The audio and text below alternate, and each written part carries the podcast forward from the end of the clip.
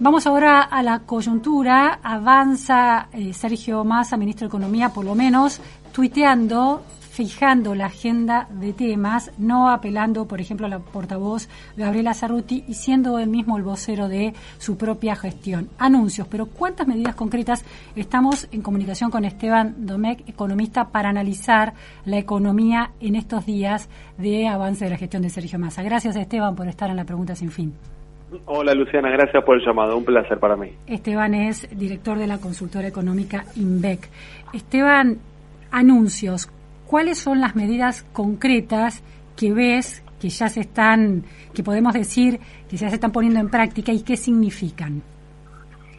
Bueno, medidas concretas y que están se están poniendo en práctica en realidad es, medio relativo porque algunos van a tener una secuencia de implementación relativamente corta o algunas relativamente larga. Eh, si querés, en términos generales, lo que hemos visto es, por un lado, en materia fiscal, una decisión de cumplir el objetivo de déficit primario del 2,5% que se había firmado con el Fondo Monetario Internacional. Acá hay un primer tema, porque desde el punto de vista del objetivo está bien marcado, desde el punto de vista del cómo, digamos, yo creo que todavía falta mucha letra chica o bajada de detalle de las medidas. Y déjame ponerla en contexto para que la gente entienda, digamos, el déficit fiscal el año pasado terminó en la zona de 3,1 puntos del producto, que si corregíamos por el tema del aporte solidario había sido de 3,7 en, el primer, los primeros eh, seis meses de este año, el gasto público en Argentina está creciendo y el déficit fiscal también estaba creciendo. Entonces, el gobierno decía, de 3,1 de déficit vamos a ir a 2,5, y cuando uno veía la trayectoria y la ejecución, ese ese objetivo estaba muy desviado. Lo cierto es que el déficit estaba creciendo. Hoy la trayectoria nos da que tenemos un déficit que está yendo a la zona de 3,5 puntos en el año. Entonces, cuando uno dice, bueno, Esteban, pero ahora efectivamente van a hacer una corrección de los subsidios sobre toda la energía y eso eventualmente puede implicar un ahorro, es cierto. Hay que ver cuándo se termina implementando, sería eventualmente en septiembre. Nosotros la cuenta fina nos da que el ahorro en este año sería de alrededor de 0,2 puntos. Sea, traducido, si yo de 3,1 quería ir a 2,5, pero me estaba yendo a 3,5, esta mejora en el subsidio va a ir a 3,3. Lo que nos quiere decir esto es que, mirá, todavía falta mucho para que vos efectivamente con lo que estás anunciando logres ese objetivo de 2,5. En paralelo al tema de segmentación tarifaria que están anunciando, el tema del congelamiento del empleo público. Ahí no vas a tener ahorro, eventualmente no vas a tener más gasto, pero no vas a tener mucho más ahorro. Y desde el punto de vista del plano fiscal, en realidad mucho más para decir, sí, es cierto, se va a corregir el corazón del problema macroeconómico argentino, que es el exceso de gasto público financiado con emisión, todavía no hay. Y si crees en un segundo orden de cosas, hay otro tema que tiene que ver con el, esquema cambiario. Argentina tiene un serio problema en el mercado de cambios, no tiene reservas internacionales, tiene una brecha de más del 100%, está en la zona del 120%, dólares paralelos o financieros en zona de overshoot o, son dólares financieros realmente muy altos, y en ese plano hemos visto poco y nada. Lo único que se anunció desde el lado del Banco Central es que el Tesoro digamos, va a prescindir de los de las transferencias a través de adelantos pero eso es positivo. Lo, en castellano, que significa? Aparentemente quieren apagar la maquinita.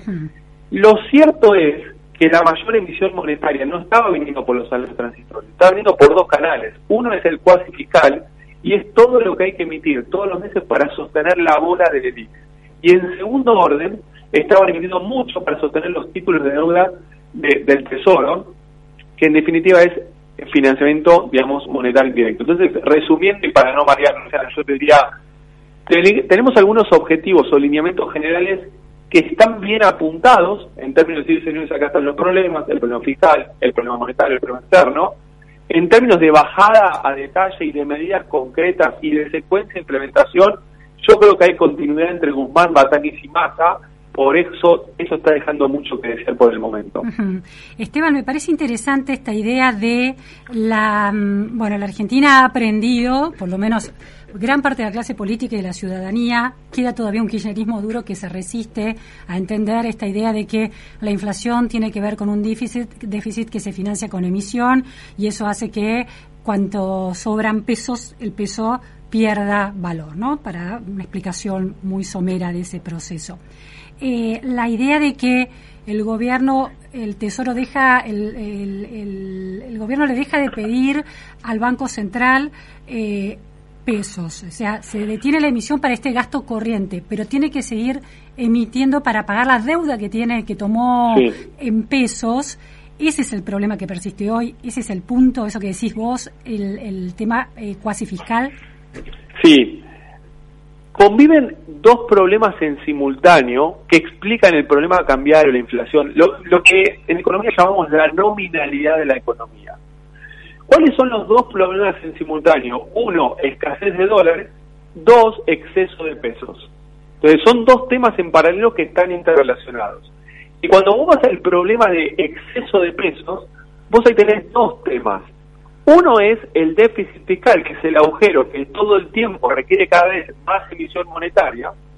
Y dos es todo ese exceso de, emisión monetaria para que no se filtren los precios, se alocan transitoriamente en un estanque que se llama el LELIX. Claro. Entonces, lo que, la señal que está tirando más, ¿cuál es? Señores, voy a cumplir con el déficit fiscal del 2,5. Ah, lo que vos me estás diciendo, si es cierto lo que vas a hacer, es que ese déficit que estaba creciendo vos lo vas a achicar, pero para poder achicarlo en el segundo semestre vas a tener que ser muy contractivo, o sea, vas a tener que apretar mucho los dientes.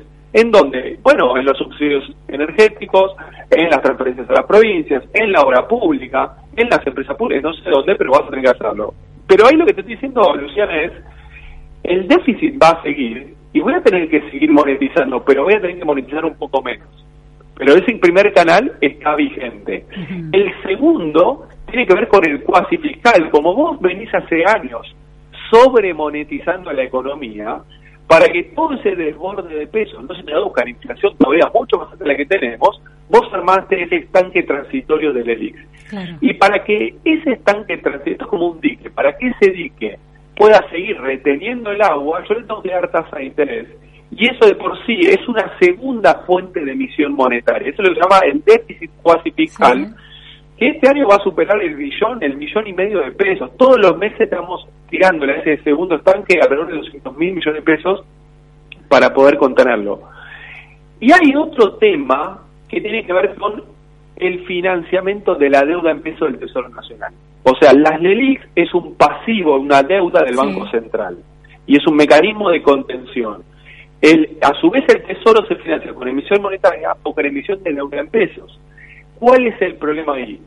Que si el mercado no quiere financiar más el gobierno, y estoy hablando de deuda en pesos, porque yo ya no quiero más una letra, un boncer o lo que fuese, yo voy a tener que exigir mucho más la emisión monetaria para cubrir ese déficit. Y voy a poner un, un, dato de color porque uno habla como economista y dice 2,5 puntos del PBI. ¿Qué me está diciendo? fíjate, de cada 100 pesos que recauda el gobierno, gasta 120 de cada 100 pesos que recauda todos los meses, el Estado Nacional Argentino gasta 120. ¿De dónde saca esos 20? Bueno, de la maquinita y del mercado de deuda en pesos. Pero si el mercado de deuda en pesos se le cierra, eso es puro emisión monetaria. Y eso explica la inflación que tenemos. Ahora se entiende. Y Esteban, cuando dicen, bueno, el déficit primario, es decir, el que el del gasto corriente sin los intereses de la deuda tiene que ser de 2,5. Si si se le pone la deuda, aunque llegues al ponerle que el déficit primario es efectivamente se ajusta por un lado por el otro y se llega al 2,5. Sí. ¿Cuánto es en realidad por sumarle el financiamiento de la deuda? Y, y vos ahí lo que tenés que sumar es los intereses y ese es el déficit fiscal. Y el interés que sumarle 1,5. Entonces, si vos efectivamente cumplís de 2,5 de primario más 1,5 de intereses, te da que el déficit de Argentina es 4% del producto. Para un PBI de Argentina que está más o menos en 550 mil millones de dólares, estás hablando que al gobierno le faltan 22 mil millones por año para equilibrar las cuentas públicas, si yo tengo CPS. Pero si yo me pongo más exquisito, digo, Esteban, tengo un déficit más, ¿cuál? El del Banco Central por la NELIX, y eso es el déficit cuantificado, tenés otros tres puntos y pico. Entonces, cuando vos sumás todo, 2,5 más 1,5 más 3,5, estás en 7,5. Pero todavía me tenés que decir cómo vas a llegar al 2,5 de déficit primario, porque a mí la cuenta me da 3,5. Entonces, estamos hablando de un déficit consolidado de alrededor de este punto del producto es muy impresionante porque se insiste con la idea del déficit primario eh, casi como una astucia argumentativa, porque cuando Cristina Fernández de Kirchner comparaba en alguna de sus presentaciones públicas el déficit argentino con ese déficit 3 de, tope de 3% que tenían eh, los países de la Unión Europea, en realidad en esos países es 3% con el déficit consolidado, es decir, los intereses de la deuda dentro. En cambio, aquí Argentina está, según vos estás detallando, con los eh, intereses de las distintas deudas, ese déficit consolidado llega al 8%. Claro, sí, pero vamos a ponernos benévolos y saquemos transitoriamente el déficit fiscal. Un país tranquilamente puede tener déficit si tiene moneda y tiene financiamiento, y tiene crédito, digamos, y tiene crecimiento. Vos necesitas la sostenibilidad de la deuda, y para que una economía no tenga inflación necesitas esas, esas cosas. ¿Por qué? Porque una economía tiende a crecer. Entonces, como tiende a crecer, la masa monetaria también tiene que acompañar ese crecimiento. Entonces, si vos tenés una economía con una moneda fuerte, eso te da mucho más espacio para tener un déficit fiscal más grande y poder financiar con emisión monetaria todo ese crecimiento de la economía. Bueno, pero Argentina no tiene una moneda fuerte, no tiene casi moneda. ¿Y cómo se mide esto? Bueno, decime la, masa monetaria sobre la economía. Y eso hoy, base monetaria sobre PBI te da 6%. Claro, otras, otras economías te da el 10, el 15 o 20. Entonces, eso te da mucho más espacio para capturar lo que se llama, eh, digamos, el, señoraje. Como la economía va a crecer, va a necesitar más dinero. Entonces, hay un déficit fiscal, vamos a llamarlo natural, que yo puedo tener sin desestabilizar el mercado monetario y no generar inflación. Si yo además tengo crédito, como la economía crece, mi stock de deuda puede crecer a ese y eso es sostenible. Entonces ahí también yo puedo tener un punto del producto, vamos a decir algo financiado con deuda y eso no me va a desestabilizar nunca. Entonces, un país con moneda y con crédito puede, y si además crece, em, va a poder todavía tener más déficit. El problema de Argentina es que Argentina, uno, no crece. Argentina está estancada, está en un cuadro de estancamiento estructural, esa esta inflación. Entonces, ya tenemos un primer problema para darle sostenibilidad a la deuda, y esto para mí era una de las críticas con el equipo económico anterior, que estaba agudizando el cuadro inflacionario, con lo cual la sostenibilidad de la deuda cada vez era peor. Primer problema. Segundo problema, vos cada vez tenés menos masa monetaria en, términos de tu economía, porque la gente cada vez más rápido se depende de los pesos, porque cada vez es más inflacionaria. Entonces vos, vos estás mucho más obligado, vamos a decir que Paraguay, a cerrar el déficit fiscal. Paraguay se puede dar el lujo de tener un déficit de tres puntos y no va a tener ningún problema. Argentina no puede hoy. Bueno, ¿por qué? Porque es una acumulación de años y décadas de indisciplina fiscal y monetaria que te acribillaron tu moneda. Eh, y después está el tema de la deuda y, la tasa de interés. Entonces, Argentina no tiene crédito y si lo quiere es una tasa estratosférica y eso explica por qué no tenemos capacidad de financiar el déficit con deuda. Entonces, pero lo que nos queda es exigir más la maquinita para una economía que no quiere más esos pesos. Digamos, ahí es donde estamos atrapados. Esteban, hay eh, Massa insiste con que, eh, y las versiones en torno a sus palabras, con que la mm, estrategia para buscar dólares implica la posibilidad de acuerdos con fondos soberanos como este Qatar, ¿no? que es en esta idea de que Argentina es muy riesgoso y cualquier eh, interés que tenga que pagar o condiciones de eh, crédito va a ser muy onerosa. ¿Coincidís con esa idea que es muy difícil esa vía? Sí, muy difícil. Y, y hay varios elementos a poner ahí sobre la mesa. Primero, yo dije antes, en, el frente nominal de la economía conviven dos problemas. Uno de escasez de dólares y uno de exceso de pesos. Hasta recién estoy hablando del exceso de pesos. Vamos a hablar de la escasez de dólares. Porque el problema en la escasez de dólares está en que está mal configurado el esquema cambiario y en que atrasaste el tipo de cambio real. ¿Sabes cuánto era el dólar de enero del año pasado, de enero del 2021 a plata de hoy? 175 pesos. ¿Y cuánto tal mayorista? 132. ¿Qué pasó en el medio? El atraso cambiario. Esteban, ¿qué es atraso cambiario en castellano? Dejaste el dólar barato. ¿Para qué lo hicieron? Para tratar de ganar la fe. Devaluaron al 1, con inflación arriba del 3 durante todo el 2021, y eso atrasó el tipo de cambio, dejó el, el dólar barato. Y cuando el dólar queda barato, en el marco de un esquema de desdoblamientos múltiples, con brecha incluso por momentos arriba de 100, hoy está 120%, eso te genera un, desorden en el mercado de cambios que lo estrangula y le barre la reserva al Banco Central. De hecho, nunca entraron tantos dólares en Argentina como entraron el año pasado y este año. Este año vamos a récord de exportaciones y de liquidación de divisas el sector exportadores. Y el Banco Central no para de vender reservas. ¿Por qué pongo esto sobre la mesa para responderte? Porque vamos a suponer que es cierto lo que dice el nuevo ministro. Voy a conseguir 5 mil millones de dólares o 7 mil. Así como entran, se van. Claro. Porque lo que quedó mal es, el, es cómo dejaste eh, eh, el esquema cambiario con un dólar barato, que no importa ahora si con esto es como que te diría Luciana, una familia se gana la lotería y esa lotería en los próximos 12 meses te van a entrar ingresos extras todos los meses. Pero entonces vos configurás tu nivel de gasto mucho más arriba, pero va, llega un momento en que llegas al mes 12 y, eso, y esos ingresos extras se cortan. Claro, y vos, ¿qué vas a hacer en el mes 12? Vas a empezar a ver cómo empezás a buscar crédito afuera, adentro, lo que fuese para sostener ese nuevo nivel de gasto, que ya no lo podés sostener. Entonces, si consiguen 7.000, así como entran, duran dos o tres meses y después tenemos de vuelta el problema. Porque el problema es el esquema cambiario y el, problema, cambio real. El problema no es que no entran dólares, sino que no se quedan. Y no se quedan por el esquema cambiario. Esto es como que te diga, vos tenés un tanque de nafta en el auto y le enchufás el surtidor y después el motor consume dólares. Bueno, yo lo que te voy a decir es, nunca entró tanta nafta por este surtidor al tanque de nafta, pero nunca salió tanto. Entonces, vos me decís, Esteban, voy a conseguir más fenómeno, pero no vas a acumular. ¿Y cuánto está el tanque de nafta hoy? No, está vacío. Y, se van porque la gente porque la gente escapa al peso y se va a dólares. Esa es la idea. Se van por varios motivos. Uno es ese. Otro es porque las porque no hay inversión extranjera directa en Argentina y no lo va a haber en el corto plazo. Entonces las empresas están de salida. Otro ahí estoy con un rebote en el retorno no sé si se puede corregir. a ver estamos ahí está mejor. Ahí está bien. eh, entonces uno dice bueno ¿por qué se van? bueno porque como vos dejaste el dólar barato levantaste el nivel de actividad, este mayor nivel de actividad necesita más dólares para poder sostener la matriz productiva, pero además como está atrasado el dólar, los importadores de bienes y de servicios se empiezan a tirar de cabeza sobre ese dólar barato. Pero los exportadores empiezan a salir como pueden. Y hay mil historias de lo que está pasando con este mercado de cambios tan distorsionados. Hasta un exportador de servicios que ya desapareció del mercado, un freelancer ni hablar.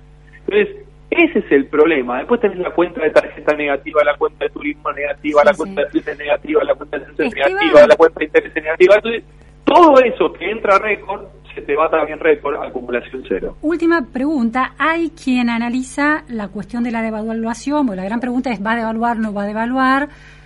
Diciendo que en realidad ya hay una devaluación gradual porque hay tipos de cambio oficiales como el contado con liqui, como todos esos dólares financieros que están más allá, muy arriba respecto del dólar oficial y son parte de la economía productiva y ilegal. ¿Cómo ve? El ilegal no, legal, no ilegal.